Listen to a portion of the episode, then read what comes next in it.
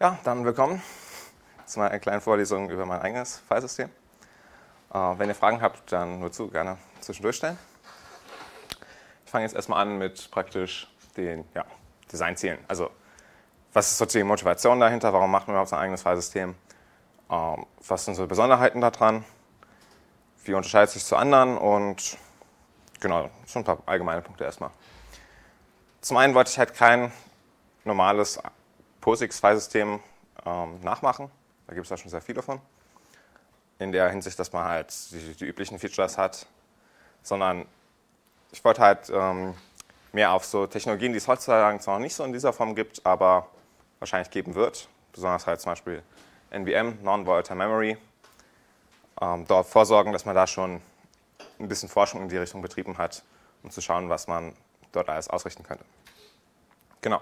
Trotzdem, erster Punkt bleibt No Boundaries, Unicorn-friendly. Ist praktisch die Idee davon, dass man die, die Schnittstellen innerhalb des Systems möglichst reduziert. Und eine der Schnittstellen ist natürlich die äh, von allen Applikationen zum Filesystem hin. Und die wollte ich möglichst gering halten. Also ich kann zwar eine POSIX API auch zusätzlich anbieten, aber das ist eigentlich nicht das Ziel des Ganzen. Komme ich da später noch drauf. Es hat nicht so viel jetzt mit der Implementierung des eigentlichen Filesystems zu tun. Genau, das nächste ist, das ist nicht unbedingt für äh, mechanische Disks oder so ausgelegt, wo man hohe Seek-Time hat oder sowas, sondern eher für, für RAM und ähnliches, wo wir äh, ziemlich guten homogenen Access haben, auf egal wie weit die Daten entfernt sind. Genau. Und da spielt auch noch Single Image mit rein. Das geht dann praktisch mit einher miteinander. Also wenn man praktisch die ähm, den Speicher persistiert, komplett vom System, dann gibt es ja kein, kein An- und Aus mehr, wie man es klassisch kennt. Also wenn ihr zum Beispiel ein Problem mit eurem Computer habt, dann ist oftmals die Lösung, dass ihr ihn runterfahrt und neu startet. Das würde zum Beispiel bei MWM wegfallen. Also das ist auch so eine Kunst, damit umzugehen, sag ich mal. Weil der Computer dann genau in denselben Zustand wieder hochfahren würde, wenn der RAM persistent ist. Und deswegen braucht man da auch schon gleich ein anderes Vorgehen und das ist meistens dann halt Single Image. So das kennt ihr schon aus anderen Applikationen, beispielsweise Squeak oder so, wo ihr dann ähm, den, den Zustand als solches auch als ein Ding betrachtet. Schon mal im Gegensatz zu, dass irgendwie einzelne Objekte sind, die ja in so einem Graphenwelt rumfliegen. Genau. Dritter Punkt war ähm, keine Bytes mehr, nur noch Bits. Warum? Weil es auf heutiger Hardware keinen Grund mehr gibt, Bytes zu benutzen gab es eigentlich noch nie so wirklich. Es gab alle möglichen schrägen Architekturbreiten, 23-Bit und sowas. Also, und naja, wenn wir uns das angucken, ähm, die, die Cache-Lines sind wesentlich größer, die Register sind wesentlich größer, die Adressen sind wesentlich größer und ähm, die Page-Sizes sind wesentlich größer. Der einzige Punkt in der modernen Hardware-Architektur, wo wirklich noch 8-Bit irgendwo in der Hardware verbaut sind, das ist halt die, die kleinste Load- oder Store-Instruction meistens für einen Integer. Und, aber es gibt halt auch andere Load-Instructions und Store-Instructions und es gibt keinen wirklichen Grund mehr, noch auf 8 Bits zu bleiben. Ja. Adressierung, weil wenn Sie einen Pointer haben, dann zeigt immer auf eine Einheit, die ist ein Byte groß. Ja, das sieht aus C so aus, aber das ist natürlich auf der Hardware nicht wirklich so. Da haben wir ja sowieso ein anderes Alignment unter ähm, praktisch, was der Bus kann und was er nicht kann. Wenn Sie aber C schreiben, dann haben Sie eine Pointerstruktur und die Pointerstruktur. Genau. Da habe ich eine Menge von ja, drei, vier Makros, die das praktisch weglügen. Also die Bitschriften das dann entsprechend. Also bauen Sie auf Ihre Abstraktionsschicht, die Ihnen der C-Standard gibt, mit den 8-Bit-Bytes nochmal eine zweite Abstraktionsschicht, die es wieder wegnimmt. Genau, die Bits macht. So sieht es aus. Genau. Ja, äh, das hat halt den Vorteil, dass also die meisten Applikationen werden den Unterschied sowieso nicht bemerken. Ähm, wenn man vorher ein Byte gerechnet hat, kann man danach auch ein 8-Bit rechnen, das stört ja niemanden. Aber ein paar Applikationen, zum Beispiel Kompression, äh, Verschlüsselung, Multimedia, Coding und so, da ist halt ist wichtig, dass man mit Bits umgehen kann und die können dadurch wesentlich beschleunigt werden. Ja, dann vierter Punkt, beliebig große File-Sizes und effizientes Inserten und äh, Erasen. Da komme ich dann gegen Ende hin nochmal drauf geht es dann praktisch darum, momentan haben wir einen Unterschied zwischen Objekten, die wir im RAM halten und Objekte, die auf die Festplatte speichern. Und die meisten Applikationen gehen hin und laden Dateien, also müssen die umkonvertieren von dem Format, wie sie binär auf der Festplatte codiert sind, zu dem, wie sie im RAM codiert sein sollten. Und beim Speichern wieder in die umgekehrte Richtung. Das kostet natürlich alles Zeit und Ressourcen und ist eigentlich gar nicht notwendig, weil man da genau dieselben Strukturen nehmen könnte. Dann geht es dann praktisch noch darum, zusätzlich bei Arbitrary File Size, dass man heutzutage ist man ja ziemlich gehemmt, kleine Dateien anzulesen, weil viele Systeme nicht gut damit umgehen können. Wenn man viele kleine Dateien hat, verschwenden dann gerne pageweise den Platz. Und man möchte ja eigentlich so, wie beim Malloc man zum Beispiel aus C kennt, ähm, sehr viele kleine Dinge auch problemlos anlegen können, um sich Gedanken darüber machen zu müssen, ob und wie man die irgendwie zusammenpackt oder sowas. Also soll einem da praktisch überlassen sein, wie groß die einzelnen Allokationen sein sollen. Ja, und der fünfte Punkt, den habe ich jetzt noch nicht implementiert, aber es ist halt ein Design Goal, ist ähm, Trans, ja, Software Transactional Memory. Beziehungsweise was ich halt schon gemacht habe, ist alles so weit auszulegen, dass es Copy-on-Write-friendly ist. Das ist halt ein Verfahren ähm, zum Journaling praktisch. Genau. Das würde dann ermöglichen, beispielsweise Checkpointing zu machen. Das ist eine andere Art von Backup, sage ich mal. Also bei Backups gibt es ja zwei Dinge. Entweder man möchte eine physikalische Sicherheit haben, dass die Daten irgendwie woanders gespeichert sind, damit sie, wenn eine Festplatte oder so kaputt geht, die andere noch das ähm, auffangen kann. Oder man möchte zum Beispiel zu einer früheren Version zurückkehren. Und das ist dann Checkpointing eine spannende Idee, weil man dort praktisch das, nur das Delta abspeichert, so ähnlich wie im Git und dann sich nicht jedes Mal eine Komplettkopie seines Systems anlegen muss. Ja. Dann hier noch ein kleiner Einschub zu einer Besonderheit des ganzen Filesystems. Das ist sogenannt M-Mapped. Ähm, das bedeutet, wir benutzen direkt das Page-Caching vom Kernel. Und wir betrachten praktisch ähm, unseren virtuellen Adressraum im RAM. Das muss nicht unbedingt so viel sein, wie physikalischer Speicher adressiert ist. Das ist einfach nur so viel, wie ihr adressieren könntet.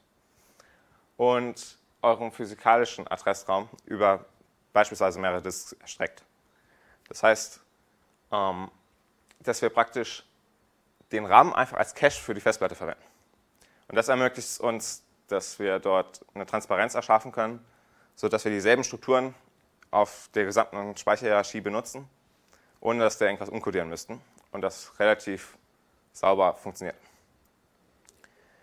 Und zwar können wir praktisch beliebige Sektionen oder Ausschnitte aus unserem physikalischen Speicher in den RAM laden, dort dann so lange wie es möglich ist verwenden, darauf operieren, äh, demodifizieren, einlesen und so weiter. Und wenn wir dann irgendwann zum Beispiel knapp an Speicher werden, würde der Kernel automatisch dafür sorgen, die ähm, ungenutzten Seiten wieder zurück auf die Festplatte zu schreiben. So ähnlich wie Swapping. Genau. So, dann kommen wir auch schon zum eigentlichen binären Aufbau. Es fängt erstmal an, dass das ganze, ähm, die gesamte Adressraum ist unterteilt in Pages bei mir. Das ist so ähnlich wie Blöcke auf den meisten anderen Filesystemen. Die sind 4K groß. Es gibt ähm, eine Superpage. Das ist der Einstiegspunkt für alle Operationen weil man muss halt irgendwie wissen, wo man loslegen soll. Dann hat die ähm, hier verschiedene äh, Properties in der Struct. Eine der wichtigsten ist halt das, das End. Das markiert das Ende des bis jetzt genutzten Adressraums. Das ist so ähnlich wie das Größe einer Partition, äh, oder die Größe der Partition. Das kennt ihr von vielen Filesystemen, dass man die schrumpfen oder wachsen lassen kann. Genauso ähm, eine Besonderheit könnten wir genau noch dazu sagen, ist, man kann den unteren Adressraum nicht nur auf Disks oder einzelne Partitionen, sondern auch als Files benutzen. Ihr könnt also auch ein Filesystem in einer Datei äh, virtuell halten und so ein Zeug. Genauso gut könnt ihr auch anonym machen, das heißt, dass ihr den unteren Teil ganz weglasst und es nur im RAM macht. Ähm, das spielt hier also mit rein bei dem Pages End. Da muss er sich merken, wie groß der Adressraum ist, den er benutzen möchte bis jetzt. Und natürlich müssen wir uns auch merken, welche Lücken wir mit der Zeit da drin entstehen lassen. Also wenn wir einzelne Pages da drin freeen, müssen die auch irgendwie verwaltet werden, damit wir die recyceln können. Und das geschieht einfach über eine Linked List, sodass jede Free-Page auf die nächste zeigt. Weil hier ist es zum Beispiel nicht nötig, die zu sortieren oder so, sondern es reicht aus, wenn man die Menge aller Linked ähm, Free Pages kennt, weil man das so eine Art Stack dann abarbeiten kann. Also man kann hier vorne noch eine neue dranhängen oder eine rausnehmen und das ist dann konstanter Zeit möglich und nicht in linearer Zeit. Genau. Soweit Fragen? Top. So, dann wird es schon ein bisschen komplizierter. Das nächste, was wir haben, äh, ich nenne es Symbols, ist sehr ähnlich zum Konzept von iNodes. Die spannen auch so eine Art eigenen kleinen Adressraum auf, also die Menge aller iNodes, die verwaltet werden. Das kennt ihr aus vielen Systemen, die benutzen zum Beispiel entweder inode-Tables oder Bitfields, wo man explizit alle möglichen, also sowohl die genutzten als auch die ungenutzten in demselben Format speichert. Das tue ich nicht. Ähm, bei mir existiert dieser Part hier nicht explizit, sondern besteht aus zwei Einzelteilen. Einerseits einem Set, was sich die äh, recycelbaren Symbole merkt, die, die schon wieder aufgegeben wurden, und einer Map, die auflöst von Symbolen zu physikalischen Adressen. Da komme ich auch gleich drauf, wie das funktioniert. Und das ist relativ vergleichbar mit dem Konzept von einer inode-Table, nur dass ein assoziatives Array ist statt einer Lookup-Table. Das bedeutet halt, wenn ihr jetzt eine Datei habt, die hat halt ein Symbol, so eine inode, klar, und dann löst ihr erstmal auf, wo die anfängt in eurem Adressraum. Das sagt die Adresse aus. Genau. Und es gibt bei mir äh, eine Optimierung, wie gesagt, für die kleinen File-Sizes, äh, die hier, die kommen in sogenannte Buckets. Da werden also viele kleinere Allokationen auf dieselbe Page geschrieben. Und alles, was nicht mehr auf eine Page passt, beziehungsweise was schon ab der Hälfte von der Page voll ist, das lohnt sich dann nicht mehr in ein Bucket zu tun. Das wird dann über B-Plus-Bäume geregelt. Das nenne ich einfach fragmentiert, weil es dann halt auf verschiedenen Pages landet, die beliebig im Speicher verteilt sein können. Ja. So. Fangen wir erstmal mit den Buckets an. Die Buckets unterscheiden sich hier nochmal in zwei Sets. Das erste Set betrachtet alle Buckets, die komplett vollgelaufen sind. Die sind dann nur noch für statistische Zwecke relevant, weil da kann man halt nichts mehr weiter reinstecken. Aber man möchte halt zum Beispiel wissen, wenn man jetzt F-Stat macht oder so, wie stark ist mein System ausgelastet. Deswegen merkt man sich die trotzdem noch. Das ist ein eigenes Set und das merkt sich einfach die Menge der folgenden Buckets. Also jede Bucket ist ein, eine Page groß. Und dann haben wir noch ein, ähm, ein Array, das für jede Größe von Buckets, da gibt es jetzt verschiedene, komme ich auch gleich drauf, sich ein Set merkt von Buckets, wo noch Platz ist, um dort was zu isolieren. Genauso, wenn eins von den Sets hier leer gehen sollte, kann das System neue freie Pages zu Buckets machen. Oder andersrum, wenn, eine, wenn ein Bucket komplett leer gehen sollte, kann er auch wieder freigegeben werden als eine freie Page für andere Dinge genutzt werden. Genau. Ähm, also das Array, das benutzt nicht direkt die Size, sondern einen Index, der dann hier drin die Size abliest. Äh, ist aber nur ein Implementationsdetail. Warum jetzt so schräge Zahlen? ähm, die versuchen praktisch so halbwegs logarithmisch zu sein, also sich jedes Mal zu verdoppeln, sieht man ein bisschen. Aber sind trotzdem noch darauf optimiert, möglichst wenig Verschnitt zu haben. Da komme ich auch gleich drauf. Dann jeder Bucket aus einem dieser Sets, das ist also so eine Page, ist hier nochmal aufgefächert, was der Intro abgeht. Der hat zum einen einen Header, relativ logisch. Der Header beinhaltet, was für ein Typ der Bucket ist, also welche dieser Allokationsgrößen er verwaltet. Dann ein Count, der angibt, wie viel davon schon voll ist. Und an dem man natürlich auch ablesen kann, ob der jetzt ganz voll ist. Und ein Free Index, das ist eine verkettete Liste von ungenutzten Speicher innerhalb dieses Buckets, komme ich auch noch drauf. So, im Prinzip wäre zum Beispiel das Symbols-Feld ganz am Ende nicht direkt notwendig.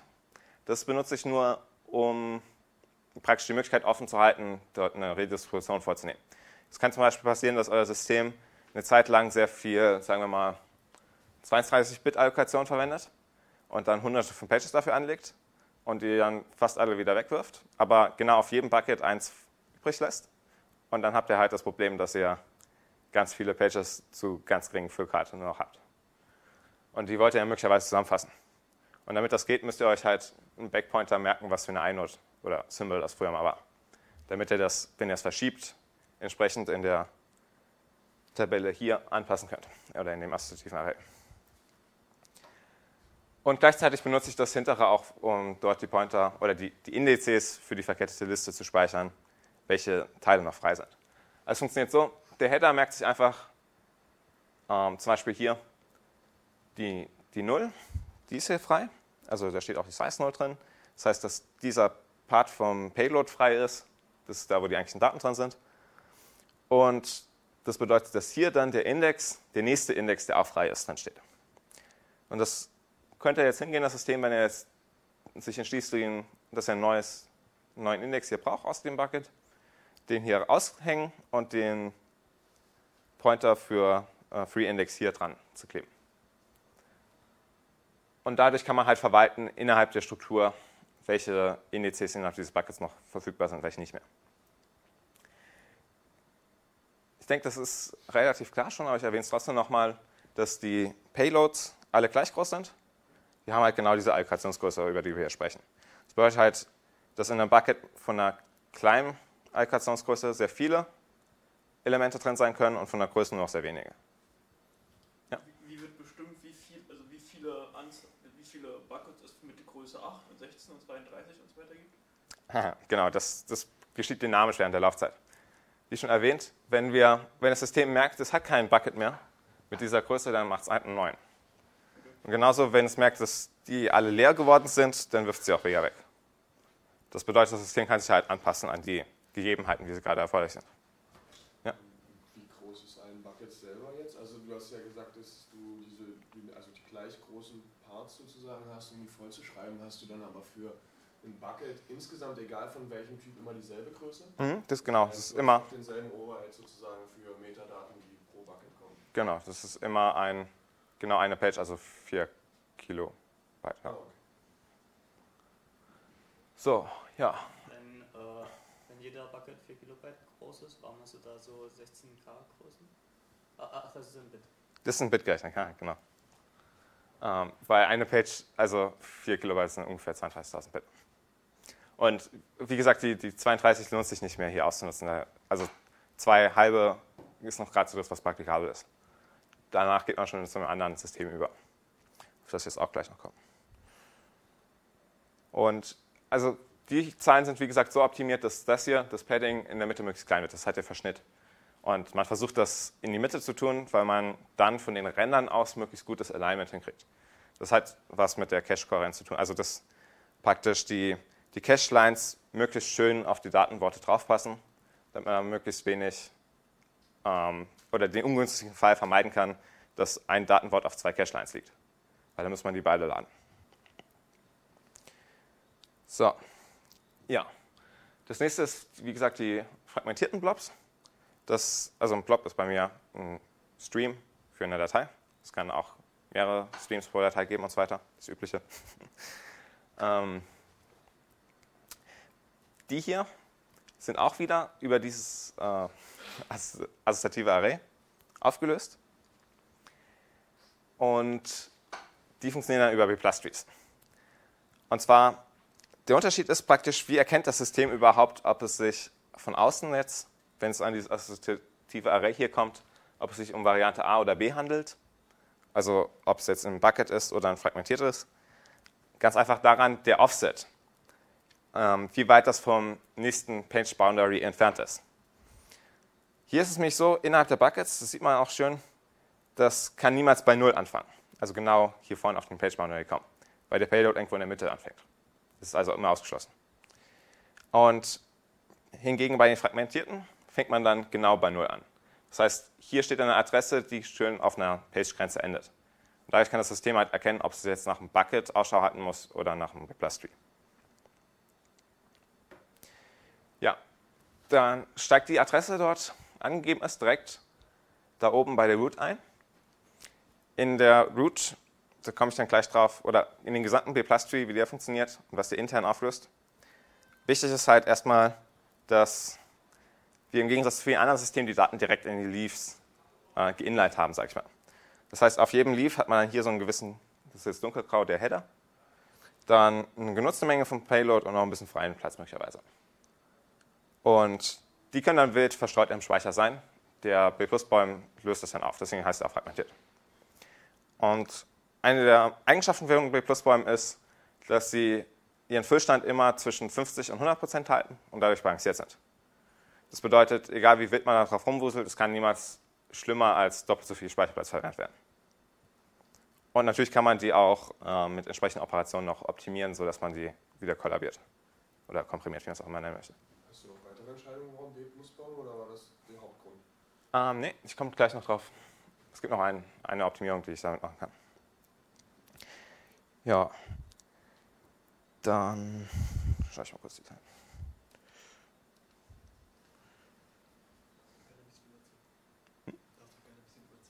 Ja, kein Ding. Ich habe eh nicht so viel. Ja, das ist nämlich der nächste Grund.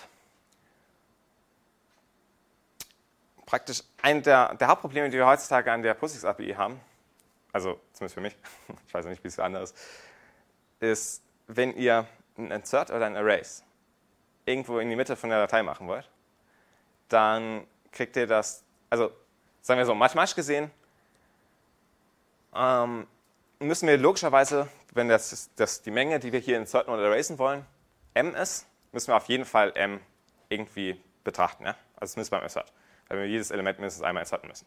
Klar. Und die Frage ist jetzt, was mit n geschieht. Das ist der Rest von der Datei, die bis jetzt existiert.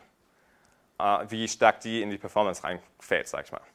Und bis jetzt ist es halt so, dass äh, POSIX selber keine API dafür anbietet. Es gibt ein paar Extensions, aber die sind auch sehr limitiert und auch nur auf wenigen Filesystemen möglich. Können dann meistens zum Beispiel nur pageweise ähm, was inserten oder erasen. Und wie gesagt, bis jetzt ist es so, wenn ihr auch nur ein einzelnes Byte am Anfang von einer großen Datei einfügen wollt, dann müsst ihr die gesamte Datei lesen, also alles, was dahinter kommt, den hellgrauen Bereich, und wieder schreiben. Und das ist halt eigentlich ein bisschen ungünstig. Und eigentlich will man hier eine Lokalität schaffen, sodass man das auf log von n plus m runterkriegt. Die Frage ist, wie ist das möglich? Das schaffe ich halt auch wieder durch B-Plus-Bäume. Ähm, das Feature hier heißt Order Statistic Trees. Ist eigentlich eine recht leichte Modifikation. Man muss sich nur pro Knoten in dem B-Plus-Baum merken, was die Größe des von ihm aufgespannten Teilbaums ist. Das bedeutet, hier unten ups, habe ich jetzt praktisch die Adressen die Bitadressen, wie sie zwischen den Pages liegen. Also praktisch diese Page fängt mit 0 an, die nächste mit 11, die nächste mit 19 und so weiter. Und das Ende von der letzten wäre dann 61. So. Und eines der Hauptprobleme ist, warum liegt man in O von n plus m für gewöhnlich drin und nicht in log von m, weil man halt keine Lokalität hat.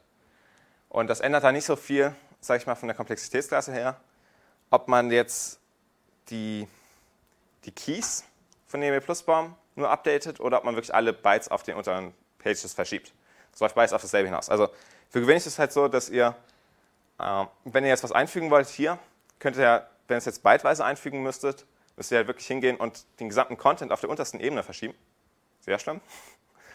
Und wenn ihr pageweise einfügen wolltet, dann würdet ihr hier einfach eine neue Page einfügen und müsstest dann nur die Adressen auf der Ebene verschieben. Aber es ist auch noch O von n. Es ist nur ein konstanter Faktor. Das Verhältnis von der Größe einer Page zu wie vielen Ästen ein Node haben kann.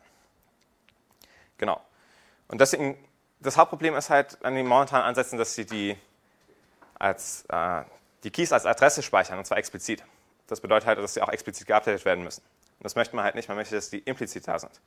Sodass man dann eine Lokalität erschaffen kann, und dann auf die logarithmische Zeit runterkommt. Ja. Und noch ein Optimierungsfeature ist, wenn wir jetzt die hier betrachten, dann können wir die hier ähm, integrieren. Das bedeutet also, die, die erste Größe ist halt ähm, 11, steht direkt hier drin. Dann 11 plus 8 ist 19, plus 14 ist 33. Und das ermöglicht uns wiederum eine binäre Suche darauf durchzuführen. Weil jetzt praktisch die Differenzen zwischen zwei Einträgen die Größe des Subbaums dort ausmachen. also informationsmäßig der gleiche Gehalt. Ja. Das bedeutet, wenn wir jetzt zum Beispiel nach einer Adresse suchen, irgendjemand einen Vorschlag? 12. Top. Ähm, 12 ist kleiner als 33, gehen wir hier lang. 12 ist größer noch als 11, gehen wir hier lang, landen wir da drin. Genauso gut könnt ihr das auch äh, umgekehrt machen. Also ihr wisst ja, wie ihr da runtergekommen seid und ihr könnt die wieder aufsummieren und wisst dann, was für eine Adresse das Bit war, an dem ihr gerade standet. Das ist manchmal ganz praktisch, weil man halt auch Operationen machen kann, wie ähm, das hier linear abzutraversieren und dann zu fragen, wo bin ich gerade. Wie kommt man jetzt wieder zurück? Das habe ich gerade nicht verstanden. Oder, oder sind die Pfeile in beide Richtungen? Hm, nee. Ähm, das ist eine der Sachen, die man beachten muss, wenn man Copy on Write machen möchte. Man darf keine Form von zyklischen Strukturen in irgendeiner Weise erschaffen. Also alles muss komplett baummäßig sein. Aber wenn ich jetzt hier unten von der 8 komme, weiß ich ja nicht, dass ich da oben bei der 19 lande, wenn ich zurückgehe, oder? Genau, das, das muss man sich beim Einsteigen merken. Das ist eine Struktur, die nennt halt ein Iterator, klar. Das ist halt einfach ein Stack, der dann mitwächst. Die, die 12 rechts, müsste das, ist das wirklich eine 12? Oder müsste, also in, der zweiten Ebene? Mhm. Ja, weil das, du fragst dich, warum die hier nicht weitergehen. Weil dann wäre das Lokalitätsprinzip wieder verletzt. Ja. Äh, Aber das ergibt sich ja hier draus schon. Das ist ja praktisch die Differenz dann hier drüben. Genau, und das ermöglicht dann insgesamt, dass wir inmitten von so einer Anordnung, also einer totalen Ordnung, Dinge einfügen und löschen können in äh, logarithmischer Zeit. Und das ist halt sehr schön, weil das halt eine Abstraktion ermöglicht, sodass man sich nicht mehr darum kümmern muss. Also häufig denken wir immer noch darüber nach, was für Datenstrukturen wir verwenden, was wir für Zeiten haben und so weiter. Und müssen da viele Dinge beachten und das möchte man eigentlich gar nicht. Man möchte das System überlassen. Ja. Dann zum Schluss noch, wie werden darin jetzt Dateien und Ordner abgebildet? Das ist wahrscheinlich der chaotischste Part. Ähm, also ich, was ich bis jetzt benutze, hier sind ja nur die Möglichkeit, irgendwie äh, kleine virtuelle Adressräume aufzuspannen. Und zwar, indem man halt jeweils ein Symbol hat und jedes Symbol kriegt seinen eigenen Adressraum, in dem es dann Adressen vergeben kann, beliebig viele halt auf den Bits liegen können. Relativ simpel soweit. Ähm, darauf aufbauend stecke ich dann eine Ontologie. Das ist halt ein System, was mit Tripeln umgehen kann. Und in dieser Ontologie wiederum verpacke ich dann mein eigentlich hierarchisches Filesystem. Aber es könnten noch wesentlich mehr andere Dinge. Das ist jetzt nur eine Möglichkeit, praktisch ein POSIX-Filesystem damit zu implementieren. Man kann halt auch komplett vernetzte Graphen damit darstellen. Gut, das POSIX-Filesystem oder die Emulation eines POSIX-Filesystems sieht halt so aus, dass wir eine Root haben, an der wir einsteigen. Die hat halt ein Symbol da oben in der Mitte. Dann von diesem Symbol aus gibt es verschiedene Entries. Jedes Entry selber wieder ein Symbol. An dem hängt dann halt ein Name und ein Link dran. Dann, klar, Name ist halt der Name des Eintrags dort. Und Link zeigt dann auf das nächste Symbol, das, was dort halt verlinkt ist. Das baut sich dann hierarchisch auf und landet dann irgendwann halt bei unseren Dateien. Die Dateien haben dann noch ein paar zusätzliche Attribute, zum Beispiel den Modus, die verschiedenen Zeiten, zu denen sie verändert wurden und äh, User- und Gruppen-ID und sowas. Noch eine Besonderheit ist, dass zum Beispiel die Namen werden auf dem globalen Index verwaltet. Das bedeutet, dass halt, wenn zwei Dateien und zwei unterschiedlichen Ordner denselben Namen haben, wird das nur an einer Stelle gespeichert. Das passiert halt in vielen Systemen oft, dass aufgrund der verschiedenen Strukturen, wie die Dinge abgebildet werden, viele, sehr viele Dateien denselben Namen haben. Das kann man halt komprimieren. Und zwar, indem man dafür auch einen eigenen Bitstream anlegt, also einen Blob, und dann einfach zwei von diesen Name-Tripeln da drauf zeigen lässt. Ja. Ist jetzt noch was zu sagen? Hierzu noch Fragen? Ja, ich wollte fragen, warum hast du dich entschieden, diese RWX-Bytes zu verwenden? nee, das ist kein String, das ist nur die Darstellung. Also da steht eigentlich eine, eine Integer, naja, sogar Natural. Ähm, das ist halt, der wird halt genauso chaotisch aussehen wie der Zeitstempel und das, deswegen habe ich das einfach nur was Nee, ich meine, meine, warum das Konzept? Also das Konzept, ja, das ist halt, weil, weil POSIX das halt so vorsieht. Ne? Okay, du willst also das nachbauen quasi. Genau, das, also das stelle ich dann noch am Donnerstag in der Übung vor. ähm, praktisch eine, ein Fuse-Filesystem. Fuse steht für File Systems in User Space, mit dem man das ganze Ding dann hier auch mounten kann. Und ja, ich kann es eigentlich mal kurz zeigen.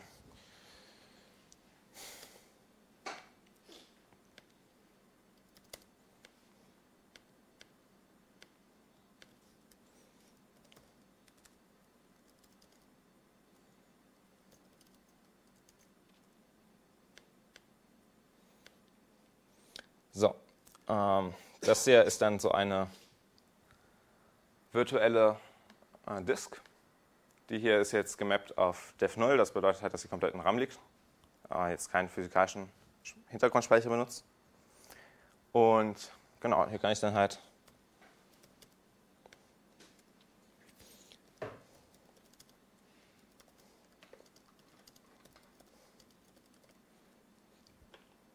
Dinge anlegen.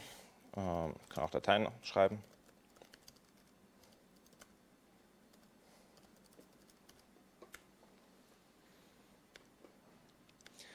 Und das Schöne an dieser Emulation ist praktisch, dass es ist ein Kernel-Plugin, was einem dann ermöglicht, dann Library anzuschließen, mit dem man dann sein eigenes Filesystem machen kann.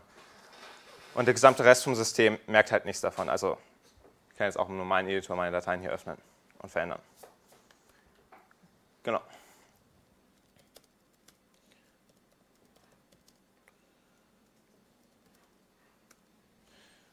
Und weil es halt auf Dev 0 gemountet war, ist es jetzt so ein bisschen wie so eine äh, Zauberkiste. Man macht es halt auf, legt Dinge rein, macht es wieder zu. Und wenn man es nochmal aufmacht, dann ist halt alles weg. Aber ich kann es halt auch auf andere Dinge mounten, äh, zum Beispiel eine Datei oder Partition und so weiter. Ja. Jetzt haben Sie ja schon angesprochen, dass diese Insert- und, und Erase-Semantik in POSIX nicht völlig äh, vertreten ist. Ja. Weil Sie haben ja im Grunde nur ähm, eine Möglichkeit zu seeken und Sie haben eine Möglichkeit zu appenden und Sie können schreiben und was Sie hinter dem hatten, was Sie geschrieben haben, ist natürlich weg oder Sie haben es überschrieben oder so. Ist, ist halt schon uncool. Ähm, haben Sie mal überlegt, also die, die Ursache, weswegen POSIX entstanden ist an der Stelle und warum das so aussieht, ist ja, dass man ähm, früher an Dateien und sich bewegenden Festplatten gearbeitet hat, Mhm. die sowas hier eh nicht konnten. Ja. Ähm, ich glaube, an der Stelle, wenn man jetzt sowieso über, darüber nachdenkt, Dateisysteme ins, ins, ins Hauptspeicher zu legen, ähm, stellen sich ja zwei Fragen. Frage 1, ähm, braucht man denn überhaupt noch Datei- Dateisysteme? Und Frage 2, orthogonal dazu, ähm, müssen wir vielleicht POSIX anfassen, wenn wir noch Dateisysteme brauchen, um vielleicht eine Insert- und, und Erase-Semantik zu schaffen, sozusagen zusätzlich zu den ähm, Write- und Read-Operationen, die wir eh schon haben. Ähm, wie sehen Sie da die Zukunft? Das ist eine fiese Frage, aber die finde ich irgendwie interessant. Die Ja, kein, kein Thema. Ähm, genau, also erste Frage war, äh, ob wir POSIX, Also, also wir, wir sagen ja, Dat- Dateisysteme wurden ja auf Festplatten, weil sinnvoll und so. Ja. Ähm, wenn wir jetzt aber Non-Volatile Memory haben in Consumer-Systemen, haben wir die, Notwendigkeit der Festplatten nicht mehr. Und das, heißt, das kann ja entweder heißen, wir haben keine Filesysteme mehr, oder es kann heißen, wir packen unsere Filesysteme in RAM. ja gut, ähm, was davon wir. Also sagen wir so, Technologien kommen und gehen, das kennen wir alle. Ähm, ich nehme an, dass ihr schon lange keine Disketten mehr gesehen habt, was benutzt habt. Äh, das Ähnliches gilt wahrscheinlich momentan auch für den Abstieg von optischen Datenträgern, CDs, DVDs und sowas. Also noch ist halt Blu-ray ein bisschen da, aber ich meine, das nimmt halt auch immer weiter ab. Ähm, genau. Äh, Flash-Technologie ist natürlich schon lange im Kommen, sage ich mal. USB-Sticks und SSDs und so weiter. Und noch weiter darüber hinaus sieht man jetzt auch schon erste Ansätze für verschiedene Ideen, wie man zum Beispiel mit äh, Memory-Resistoren und so weiter ähm, wirklich sehr schnell nicht flüchtigen Speicher bauen könnte, der so schnell ist wie RAM, aber sogar eine höhere Informationsdichte bietet und halt persistent ist. Ja, ähm, brauchen wir dann noch überhaupt normale Filesysteme? Wie schon gesagt, ähm, in diesem Sinne, also kommt auf an, was man unter normal versteht, nicht. Weil was wir bis jetzt unter normal verstehen, ist halt so Hierarchie, da hat man so irgendwie so ein Root und dann so Ordner drin und dann so Dateien und so weiter. Und die haben dann halt irgendwie das, das übliche, ihre, ihre Access-Bits, ihre Modified Times und so weiter. Und das hat sich halt alles sehr stark verändert, was wir da wirklich machen wollen. Das war halt alles stark optimiert darauf, dass in den Anfängen, dass man halt Dinge kompilieren konnte zum Beispiel. Also das war jetzt noch nicht irgendwie so auf, auf Filme gucken und Facebook und was weiß ich angedacht. So, ähm, und in der Hinsicht, das ist halt auch, genau, Punkt 1, No Boundaries, ähm, kein dediziertes Filesystem mehr zu haben. Das ist hier so ein bisschen die Idee dran. Dass ihr das praktisch ist, man braucht natürlich immer noch irgendwas, irgendeine Form von Treiber, der sich um das Strukturieren von Bits auf den Datenträgern kümmert. Das ist dann immer noch so ähnlich wie das, was wir unter Filesystem verstehen. Aber es sind halt nicht immer unbedingt Files, es sind halt nur irgendwelche Formen von Allokation. Heißen halt bei mir Blobs. Und das hoffe ich mal beantwortet so Frage 1. Ja. Naja, Frage 1 ist ein bisschen fies gewesen, weil das eine offene Forschungsfrage ist. Ne? Ja, klar. Deswegen habe ich eigentlich nicht mit der Antwort gerechnet, aber vielen Dank trotzdem. Und die zweite zu POSIX. Ähm, ja, ich war selbst überrascht. POSIX Standard wird tatsächlich noch weiterentwickelt. Es gibt auch neue Releases. Aber die haben jetzt nicht so gravierende Unterschiede. Also es muss halt alles backward-kompatibel bleiben, ist klar. Es kommt eine kleine neue Funktion dazu. Genau. Aber wie gesagt, das, ähm, das Zeug zum Beispiel mit ähm, Insert and Erase, ist, ist halt immer noch eine Extension und nur auf ganz wenigen Systemen verfügbar. Und da auch nur unter sehr großen Einschränkungen. Also in der Hinsicht würde ich auch sagen, ja, der, der POSIX-Standard hat vielleicht an der Stelle auch ein bisschen ausgedient, also zusammen mit dem Filesystem, weil der ist halt auch sehr stark darauf fokussiert, jetzt sage ich mal, auf genau diese Struktur ausgelegt. Und da möchte man möglicherweise auch ganz andere Dinge insgesamt mitmachen können. Also Operationen, die ich zum Beispiel unterstütze, sind relativ simpel. Ihr kriegt halt praktisch die Möglichkeit, ähm, neue Symbole zu, ähm, ja, zu allozieren und zu deallozieren. Also einfach nur ein Symbol zu bekommen, ohne dass da irgendwie Speicher dran wäre. Und dann mit einem Symbol könnt ihr halt, kriegt ihr halt einen Adressraum und auf dem könnt ihr halt Bits anlegen. Das ist halt, äh, und natürlich schreiben, lesen und so weiter. Ähm, das ist alles, was man an Funktionalität eigentlich erwartet von dem System. Den Rest kann man sich dann irgendwie selber darauf zusammenbasteln. Und eine Ebene, die ich halt draufsetze, die sehr praktisch für mich ist, ist halt ein Triple Store, eine Ontologie. Weil es halt eine Form ist von Datenspeicherung, die auf fast alle Formen von diskreten Informationen draufpasst. Im Gegensatz zu den meisten anderen Datenstrukturen. Ja.